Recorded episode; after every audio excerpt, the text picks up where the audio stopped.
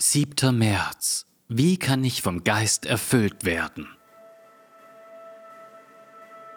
Denn alles, was zuvor geschrieben worden ist, wurde zu unserer Belehrung zuvor geschrieben, damit wir durch das Ausharren und den Trost der Schriften Hoffnung fassen. Römer 15, Vers 4. Wie können wir vom Heiligen Geist erfüllt werden? Wie können wir erleben, dass der Heilige Geist über unsere Gemeinde und uns selbst ausgegossen wird, der uns mit unerschütterlicher Freude erfüllt und uns befreit und befähigt, unsere Mitmenschen so tief und authentisch zu lieben, dass sie für Christus gewonnen werden?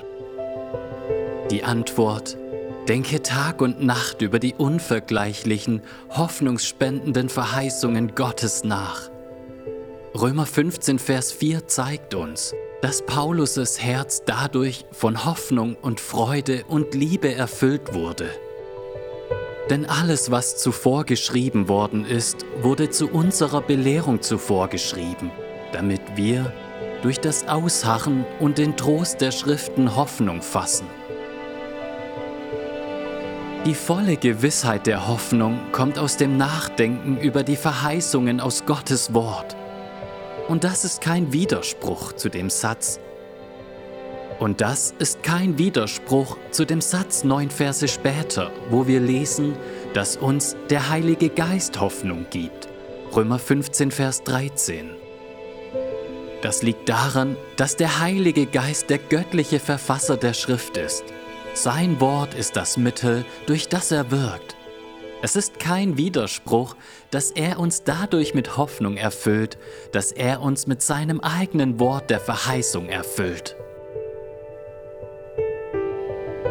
Hoffnung ist kein vages Gefühl, das aus heiterem Himmel auftaucht, wie zum Beispiel Bauchschmerzen. Hoffnung ist die Zuversicht, dass die fantastische Zukunft, die uns das Wort des Geistes verheißt, tatsächlich wahr werden wird.